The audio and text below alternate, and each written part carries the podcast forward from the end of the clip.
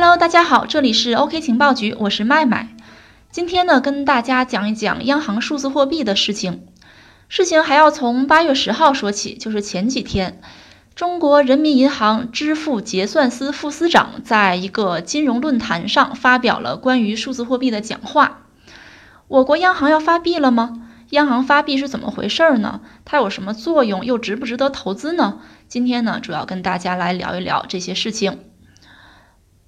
八月十号，在第三届中国金融四十人伊春论坛啊，这个论坛在黑龙江省伊春市举行。在这场论坛中，中国人民银行支付结算司副司长穆长春表示，央行数字货币的研发已经进行了五年，现在呢已经呼之欲出。简单介绍一下这次会议啊，这次会议主要介绍了央行发行数字货币的运营模式，并且有一个亮点在于，我国央行发行的数字货币可能不会采用区块链技术，但是呢，也不会单一的依靠某一类其他技术。之所以这么做，主要在于目前区块链技术呢无法满足现实需求，因为它的处理速度太慢了。所以呢，央行也许会融合多种技术来设计数字货币。其实，我国央行对于数字货币的探讨啊，由来久矣。早在二零一四年的时候，央行呢就成立了数字货币研究小组。此后的五年里呢，又频频的召开数字货币研讨会，招募区块链与数字货币研发人才。在各类金融会议中呢，也是发表了很多关于数字货币的言论，也申请了很多数字货币专利。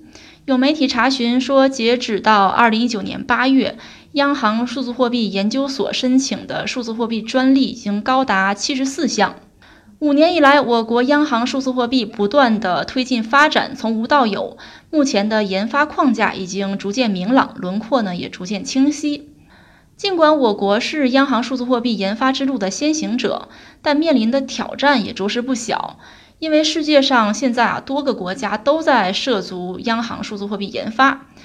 央行数字货币研发已经成为一场世界级的长跑比赛，甚至巨头公司也在觊觎数字货币这块大蛋糕。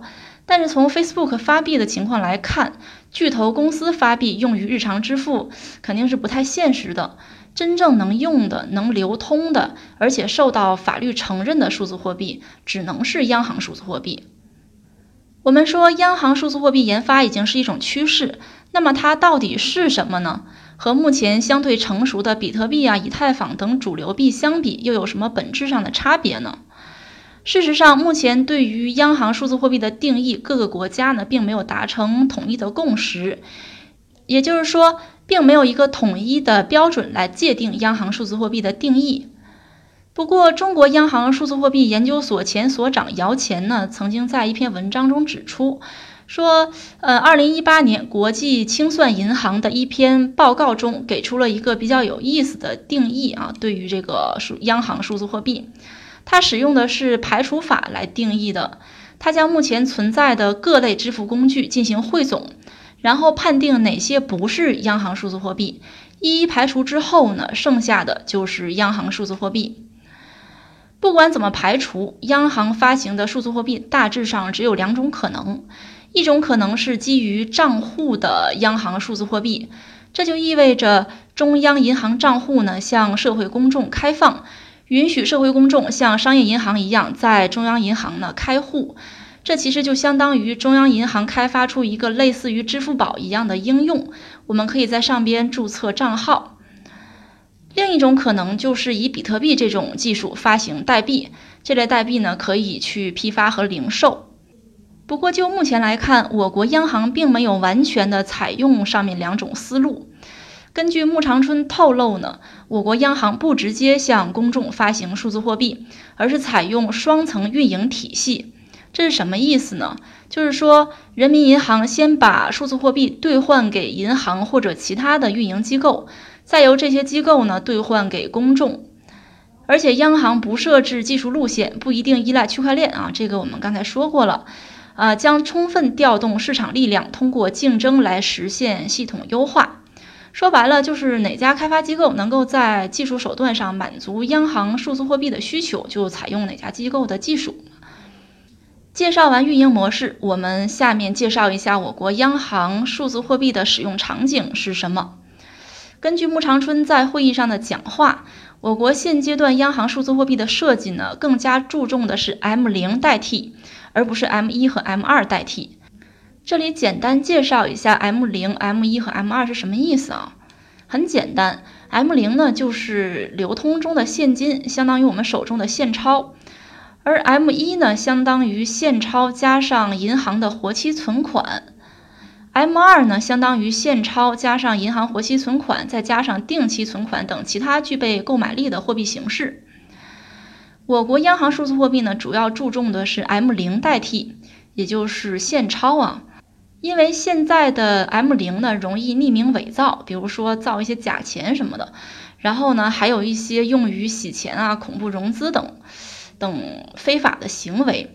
那么，央行数字货币呢，将设计一套既能够保持现钞的属性和主要特征，也能够满足便携和匿名性。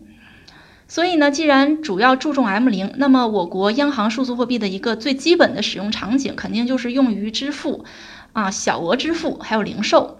说白了呢，就是代替实物现金。可能有人要问，我们现在出门也不拿现金啊，而是用微信支付啊、支付宝支付啊。的确是这样，但是我们现在使用的微信支付、支付宝支付和央行数字货币还是有本质的区别的。我们现在使用的微信啊、支付宝支付其实也是基于现金，并没有脱离银行账户，因为微信、支付宝这些第三方支付工具基本上是以托管用户资金的形式存在银行的账户里，所以呢，并没有脱离现金和账户。而央行数字货币呢，并不是基于现金和账户。就目前已知的消息来看，我国央行数字货币呢，可能会脱离传统银行账户来实现价值转移，使交易环节对账户的依赖程度大为降低。下面我们讲一下央行数字货币有什么作用。对于比较发达的国家来讲呢，央行数字货币能够有助于维护金融支付体系的安全性。优化现有的金融服务，更加高效地制定和执行一些货币政策。拿我们国家来讲，目前呢，我们使用实物现金的频率越来越低，大部分人都选择微信、支付宝这样的第三方支付方式，现金的流通性是大大的减少了。依赖于这些第三方支付方式固然比较方便快捷啊，拿一部手机就能走天下。但是呢，存在着隐私泄露和黑客攻击等风险。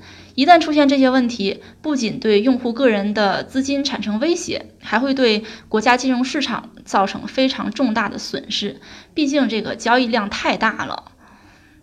那么，对于欠发达的国家来讲呢，央行数字货币能够增强本国的金融普惠，特别是对于一些比较贫困的国家来讲，央行数字货币呢能够提升小额贷款的效率。从而解决国家贫困人口的经营生产问题。上世纪七八十年代的这个孟加拉乡村银行已经验证了小额信贷对于消除贫困的突出作用啊。目前，厄瓜多尔、突尼斯、乌拉圭等欠发达国家呢，都已经推出了本国的央行数字货币，大概就是出于这个原因啊。不过需要注意的是，这些欠发达国家的技术水平有限，他们发布的央行数字货币呢，大多数是借助于国外的研发团队。此外，央行数字货币能够加大本国央行在货币领域的影响力，增强本国货币的抗风险能力。特别是对于一些正在遭到经济制裁和通货膨胀的国家来讲，发布央行数字货币呢，或将成为一种破局行为。目前，一些遭到经济制裁和通货膨胀的国家民众呢，比较乐于将自己的资产兑换成比特币等主流数字货币。但是，比特币等主流数字货币毕竟波动性比较大。如果这些国家推出自己的央行数字货币呢，或许能够降低市场波动性带来的资金损失。最后，我们讲一讲央行数字货币有没有投资价值。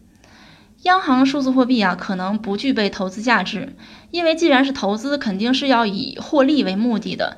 而央行数字货币呢，属于国家行为，它必须具备货币性和稳定性，主要应用场景呢，在于日常生活的支付行为。所以呢，央行数字货币并不会像比特币那样价格波动非常大，那么呢，就无法通过低买高卖来赚取投资回报。所以呢，我们认为央行数字货币并不具备投资价值。好的，今天的节目就到这里了。欢迎大家添加我的微信幺七八零幺五七五八七四，我们可以一起探讨一些行业的问题啊。好的，这里是 OK 情报局，我是麦麦，我们下期再见哦。